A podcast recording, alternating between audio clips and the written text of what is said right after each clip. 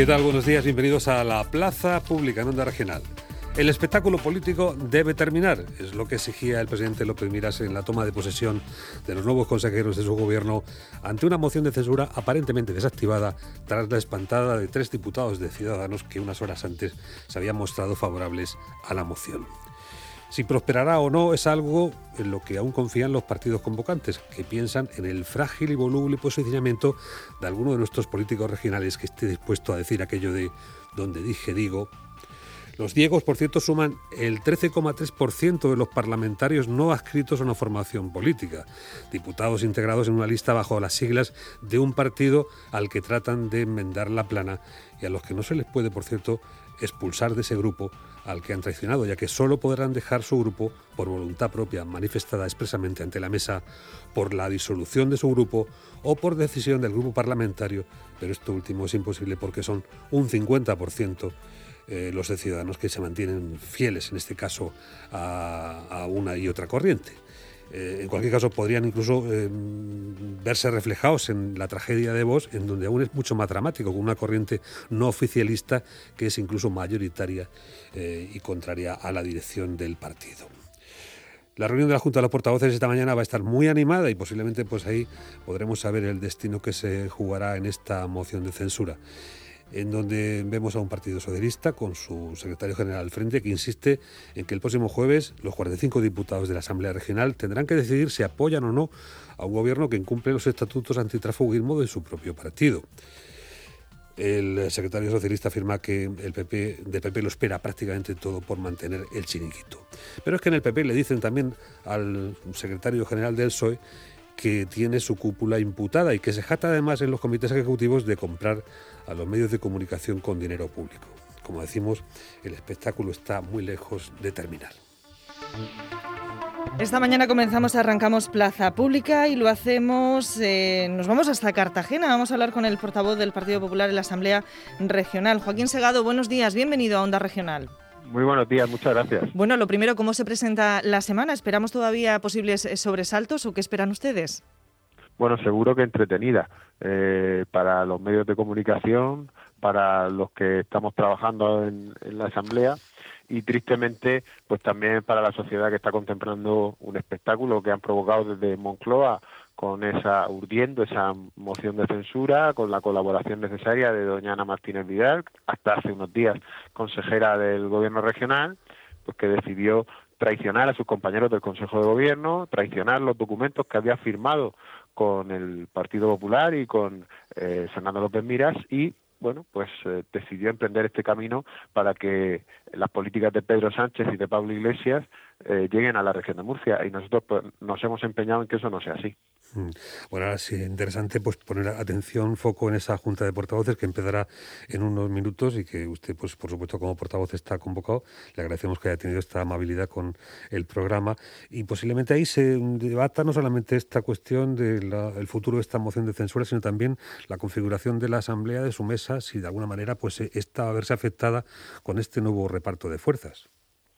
No, en principio, eh, por lo que yo sé, no no hay no debe haber variaciones en lo que es el reparto de la mesa digamos no eh, son son los los grupos políticos eh, no han expulsado formalmente a ninguno de sus diputados. Es decir eh, los diputados de Ciudadanos siguen siendo los seis que eran los diputados de Vox del grupo parlamentario Vox siguen siendo los cuatro que eran. Es decir que esto no ha cambiado en nada y seguimos funcionando con absoluta normalidad entre comillas eh, y ese reparto no se modifica. Lo que, lo que parece ser que sí se, se, se intuye es que habrá, si llegamos a votar, pues habrá mm, miembros de, de, un mismo partido que votarán en sentido distinto.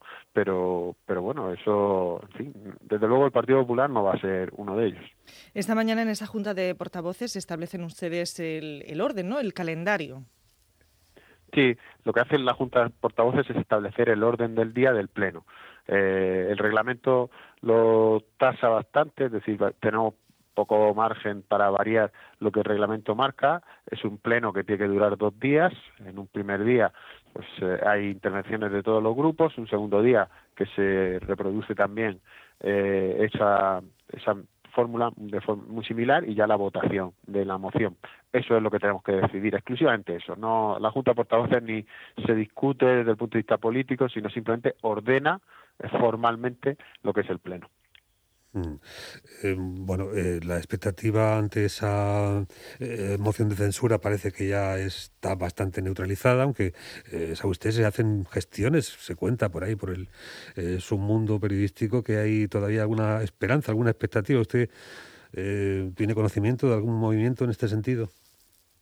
Bueno, sabemos que a los tres diputados que todavía forman parte del grupo parlamentario Vox los está llamando el PSOE. Mm, no sé exactamente en qué términos de están negociando. Y esto de eh, no sé si formará parte de lo de estirar el chicle de la moción de censura y de la corrupción que hacía el señor con esa referencia este fin de semana, eh, pero no sé muy bien qué es lo que estarán negociando. Eh, no sé eh, hasta qué punto unos eh, diputados que han sido elegidos por los votantes de Vox pues pudieran darle sus votos a esta opción para traer las políticas de Pedro Sánchez al gobierno regional. yo lo veo lo veo bastante improbable, pero los que le han estado llamando ultraderecha a estas personas ahora se sientan a negociar con ellos. Eh, en fin, vamos a ver dónde llega eso. ¿Hay cierto temor también en el Partido Popular de esas posibles conversaciones entre Ciudadanos y Vox? Perdón, es que no lo he entendido. Que si hay también cierto eh, temor en el Partido Popular por esas posibles eh, conversaciones que puede tener el Partido Naranja Ciudadanos con Vox. No, nosotros estamos tranquilos. El, presidente eh, lo que quiere es que todo esto pase lo antes posible, que la moción de, censura, que no va a triunfar, que se retire, porque lo que hay que centrarse verdaderamente, y es lo único que nos preocupa, es en superar esta crisis provocada por, por la pandemia. Es que eh, mientras que hoy estamos conociendo que el gobierno de Pedro Sánchez va a subir las cotizaciones sociales, eh, inventa nuevos impuestos eh, para sangrar a los ciudadanos, eh, nosotros estamos aquí hablando de eh, intrigas políticas que le han interesado al Partido Socialista de la región de Murcia y a una señora que se llama Ana Martínez Vidal. Y es que los ciudadanos merecen mucho más respeto, merecen que ocupemos nuestro espacio, que ocupemos el dinero de sus impuestos en solucionar sus problemas, desde luego no en, eh, estas intrigas palaciegas, porque además así lo han demostrado. Este fin de semana, fíjese que hemos conocido una encuesta en el que eh, siete de cada diez votantes de Ciudadanos dice que no está de acuerdo en que su partido haga esto. Bueno, pues es que lo que hay que hacer es respetar eh, a, a, los votantes que nos han puesto aquí y que a los que representamos. precisamente esas encuestas podrían animar eh, un adelanto electoral. Eh, ¿Usted cree que este gobierno, como está configurado en este momento, va a permanecer mucho en el tiempo? Sí, yo, yo mire, había una oportunidad de oro para hacer ese adelanto electoral que fue antes de, que se presentara la moción de censura. Y no se hizo, no se hizo por responsabilidad, no se hizo porque el presidente Fernando López Miras consideró que había intereses eh, generales que estaban por delante de los intereses partidistas de todas nosotros conocemos las encuestas conocemos que, que, nos dan una notable mejoría eh, al Partido Popular y que nos dan la capacidad de gobernar pues, prácticamente solos y con opciones de conseguir una mayoría absoluta.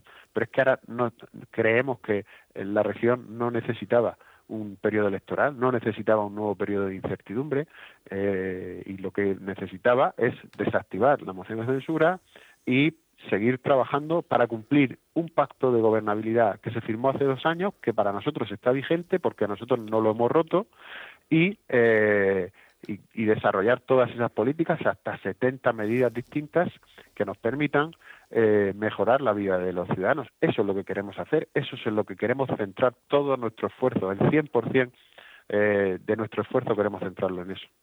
Estamos hablando con el portavoz del Partido Popular en la Asamblea Regional. Eh, señor Segado, antes de que la semana pasada bueno, pues pasara eh, todo esto, miramos hacia la Asamblea y miramos también bueno, pues esa posible modificación de la ley del presidente. ¿Todo esto ya queda atrás?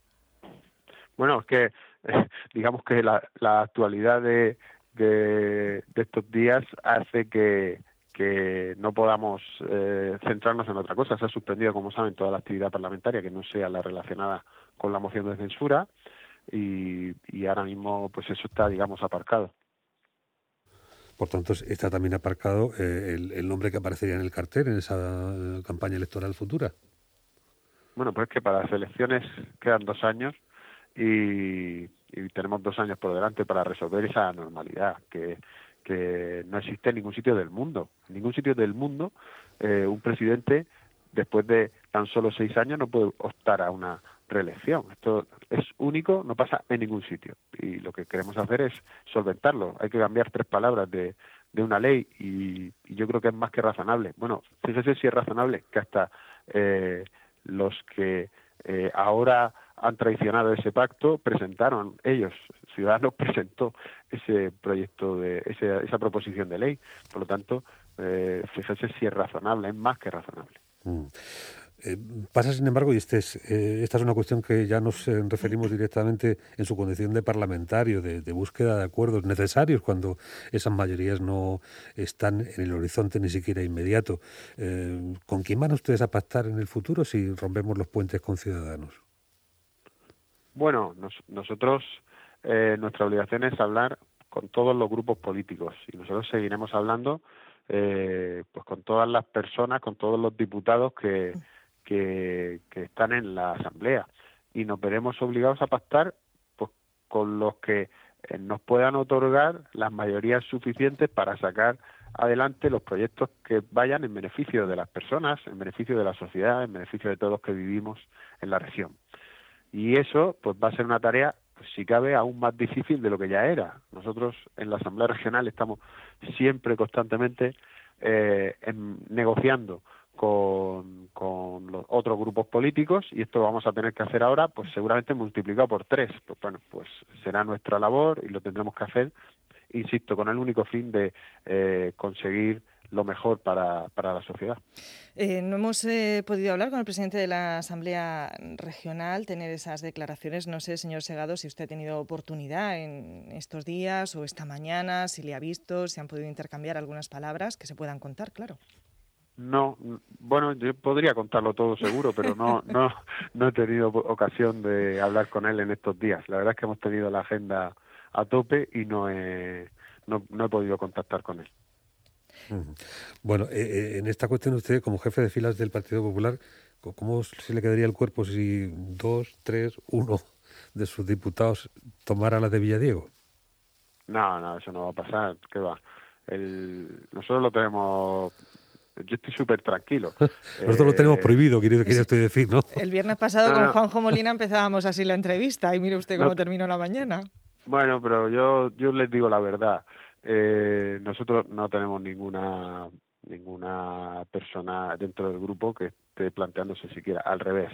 Aquí eh, todos mis diputados, todos los diputados del Grupo Popular, desde el minuto uno han estado trabajando por bueno pues porque llegara este barco llegara a buen puerto y ya les digo que desde el mismo día de la presentación de la moción que improvisamos una reunión de grupo eh, de forma presencial aquí en la asamblea puesto que había pleno. Y, y luego por la tarde tuvimos una videoconferencia también donde yo les fui contando pues las novedades y pidiéndole a cada uno el trabajo que tenían que hacer. Han estado todos preparando documentación sobre el debate que empieza previsiblemente el miércoles, es decir, están perfectamente eh, implicados en la resolución de este problema que han provocado Pedro Sánchez y Ana Martínez Vidal. Eh, hemos escuchado en las últimas horas unas declaraciones eh, duras de Edmundo Val acusando al, al, Partido Popular. ¿Qué tiene usted que decir sobre estas declaraciones? Mire, yo es que me sorprende mucho que el que ofende vaya de ofendido. Eh, porque la realidad es que aquí había un pacto firmado que estaba funcionando muy bien, razonablemente bien, desde hace dos años. Había un gobierno con dos partidos, el primer gobierno de coalición de la historia de la región, que estaba dando muy buenos resultados. Fíjese la valoración que hace eh, la sociedad de la gestión de la pandemia en la región, que es eh, muy superior a la que se hace, por ejemplo, del Gobierno de España o a la de otras muchas regiones de España.